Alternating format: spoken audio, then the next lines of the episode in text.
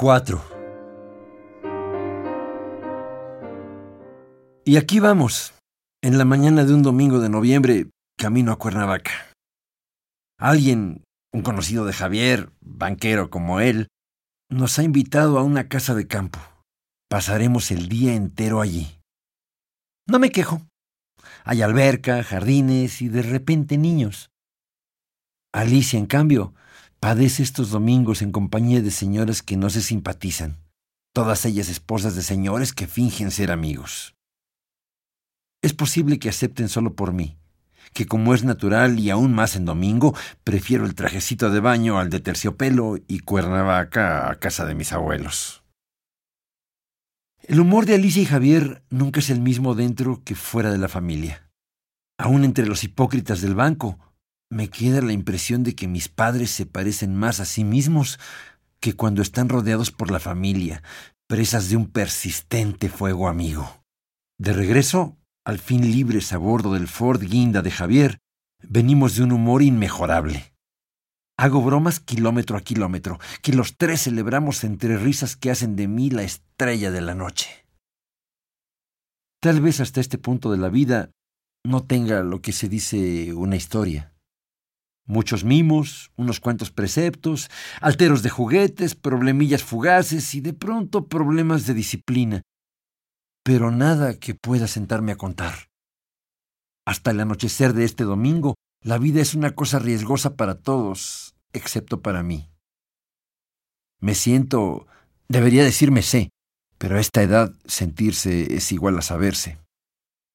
Protegido, blindado, lejos de todo mal como si con los solos cariños y cuidados de mi familia próxima bastara para convertir a los grandes peligros en solo malos sueños, de los que cualquier beso me despertará. Y también es por eso que no entiendo qué pasa, ni sé qué nos pasó. Hasta hace unos segundos iba sentado en medio del asiento, entre los dos, y de un instante al otro estoy casi en la orilla derecha debajo de Javier, pero encima de Alicia, que se queja. Mi pierna, mi pierna. Todavía no acabo de entender que el coche ha dado media voltereta, ni imagino los árboles que lo sostienen sobre el flanco derecho, cuando escucho, aterrado, las voces de no sé cuántos extraños que gritan al unísono. Uno, dos, tres. Cataplum. El Ford está de vuelta sobre sus ruedas, pero el mundo ha dejado de ser el que era. Javier dice salvajes. Alicia gime mi pierna. Yo suplico chillando que nos vayamos ahora mismo a la casa. Mira ya ese camión. Pídele que se pare un minutito y nos lleve. No consigo entender, y esta será la marca del resto de mi infancia, que no existe en el mundo la magia suficiente para salvarlo a uno de las pesadillas. Pienso, desesperadamente porque miro a Javier salir del coche y pedir no un camión, sino una ambulancia, que esa magia tendría que bastarnos para estar ya en la casa.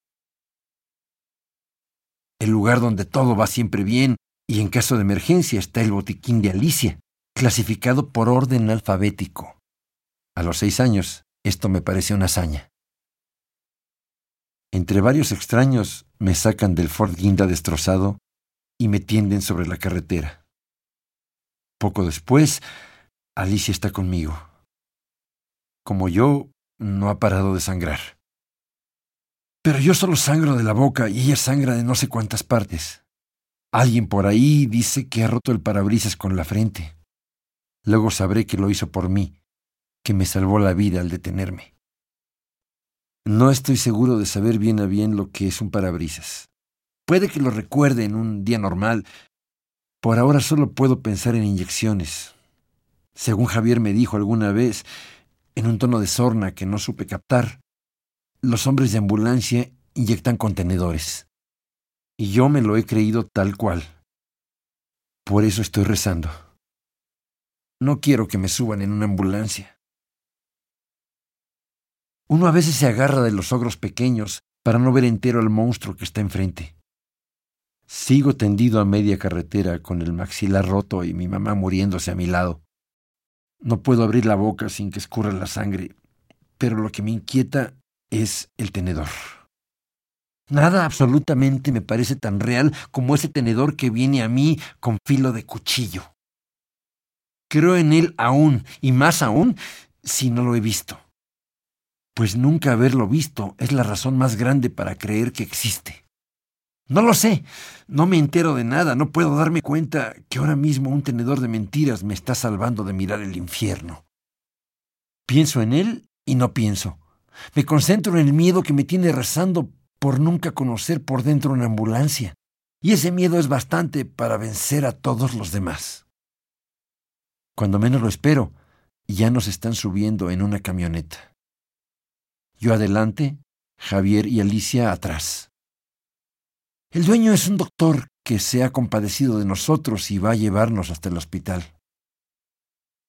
El niño, apenas si murmura Alicia. Aquí está. ¿Dónde está el niño? Dime dónde está el niño. Aquí adelante viene. Está bien. Alguna vez Javier quiso ser doctor. Hasta hoy tiene la curiosa cualidad de aparentar calma profesional en los momentos más desesperados. En otra situación, cuando menos habría dicho aquí estoy. Pero si abro los labios voy a empapar de sangre el coche del doctor. En lugar de eso voy dando traguitos y descubro que al cabo no sabe tan mal. Podría ser una sopa muy condimentada. Cuando menos me sabe mucho mejor que viajar ensartado por trinches terapéuticos.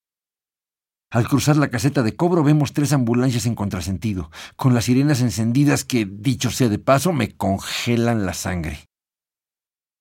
El doctor toca el claxon con cierta terquedad, pero los ambulantes ni se enteran. Van volando a por nadie.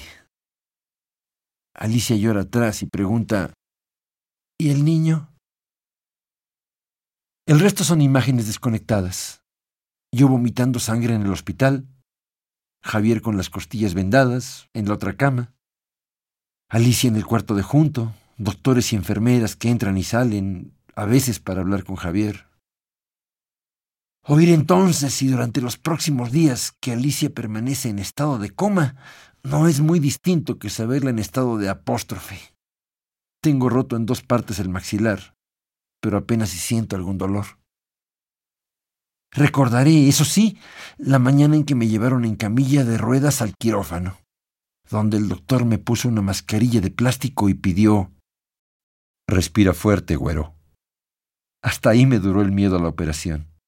Las siguientes imágenes son ya de la cama donde me miro con la cabeza vendada. Javier me ve y me apoda monje loco. Estoy bebiendo jugo de naranja gracias a una pipeta de vidrio que a su modo me hace sentir interesante, tal vez porque pipeta es palabra nueva.